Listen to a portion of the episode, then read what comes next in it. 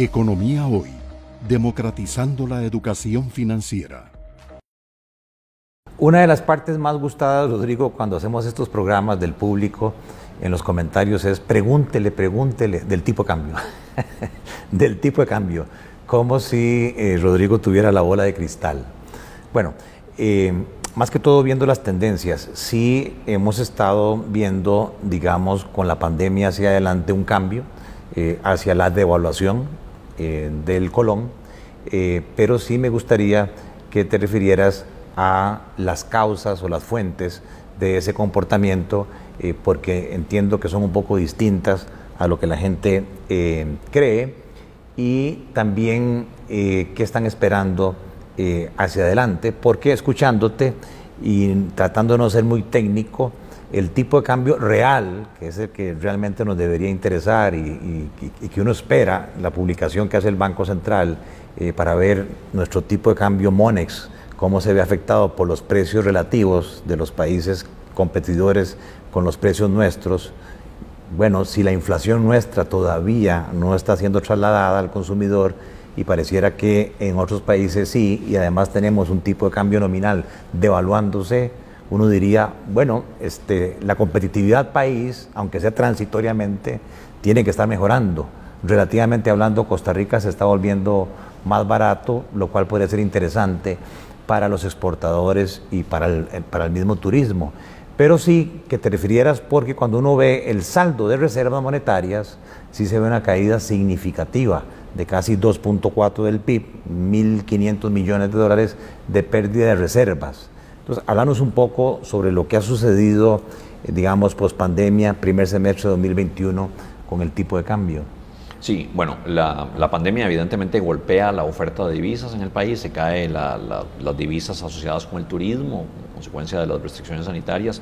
Eso eh, reduce el superávit en el mercado cambiario eh, en, ventanillas, lo que llamamos el mercado de ventanillas, que es básicamente la interacción del público, de, los costarricenses, empresas, individuos, con los, eh, con los intermediarios cambiarios, esencialmente los bancos.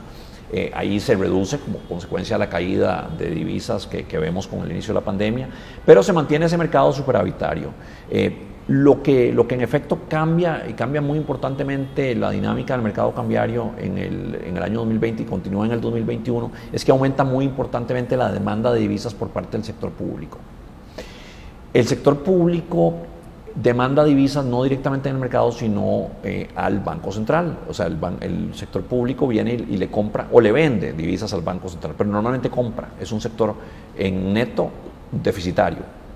Eh, y se volvió muy fuertemente deficitario, más de lo normal, en el, contexto de la pandemia. Esto porque, eh, por diferentes razones, pero sobre todo en el caso del 2020, eh, algunos em, vencimientos de deuda se pensaban pagar con créditos externos que no fueron aprobados por la Asamblea Legislativa. En el, caso del 2021 eh, ha habido una serie de vencimientos de deuda interna en dólares que el, gobierno también ha debido enfrentar mediante la compra de, dólares al Banco Central.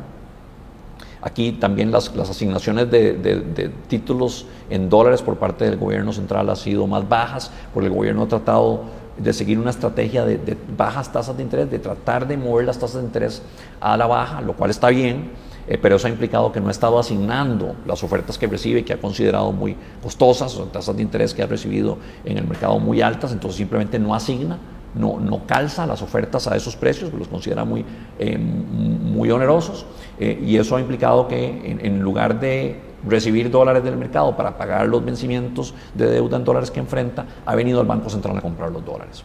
A eso se le suma también que el Recope ha estado demandando más divisas como consecuencia del aumento en los precios del petróleo. Pero el efecto, los, primeros dos efectos fueron más importantes que este tercero. Eh, y en, en conjunto todo eso ha implicado que las necesidades de divisas del sector público han subido muy significativamente por encima del promedio histórico. Entonces han venido a demandar divisas al Banco Central. El Banco Central normalmente, cuando le vende divisas al sector público, va al mercado cambiario y las compra, las restituye pero tan fuerte ha sido la demanda por parte del sector público no bancario que el Banco Central no ha podido restituirlas. Ha tenido que ir al MONEX a comprar divisas, pero no ha podido restituirlas enteramente. Y de hecho eh, ha abierto una brecha enorme entre lo que le ha vendido al sector público no bancario y lo que ha podido restituir en el MONEX y eso es lo que ha generado una pérdida de reservas monetarias internacionales, eh, como mencionabas, alrededor de 1.500 millones de dólares a eh, más o menos a mediados de junio, pero a partir de ahí sí hemos recibido ya varios empréstitos internacionales que nos han permitido ir recuperando la posición de reservas. Y eso digamos que sí restablece la, digamos, la posición neta que uno esperaría históricamente, porque el gobierno casi siempre había colocado títulos en dólares o recibido empréstitos externos eh, para mantener básicamente el flujo de, de pagos en dólares por vencimientos de deuda.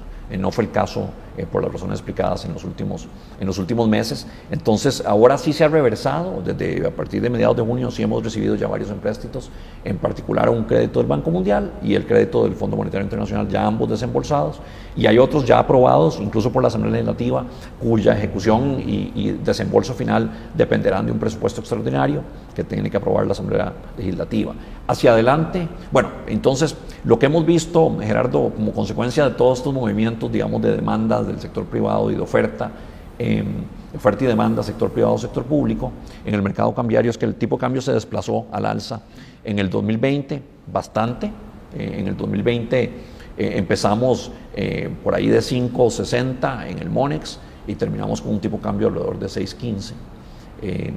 en este 2021 el tipo de cambio arranca como en 6.15 y estamos en este momento, bueno, fluctuado, eh, pero estamos en este momento alrededor de unos 6.20, 6.21. O sea, ha sido un movimiento mucho más pequeño que el movimiento.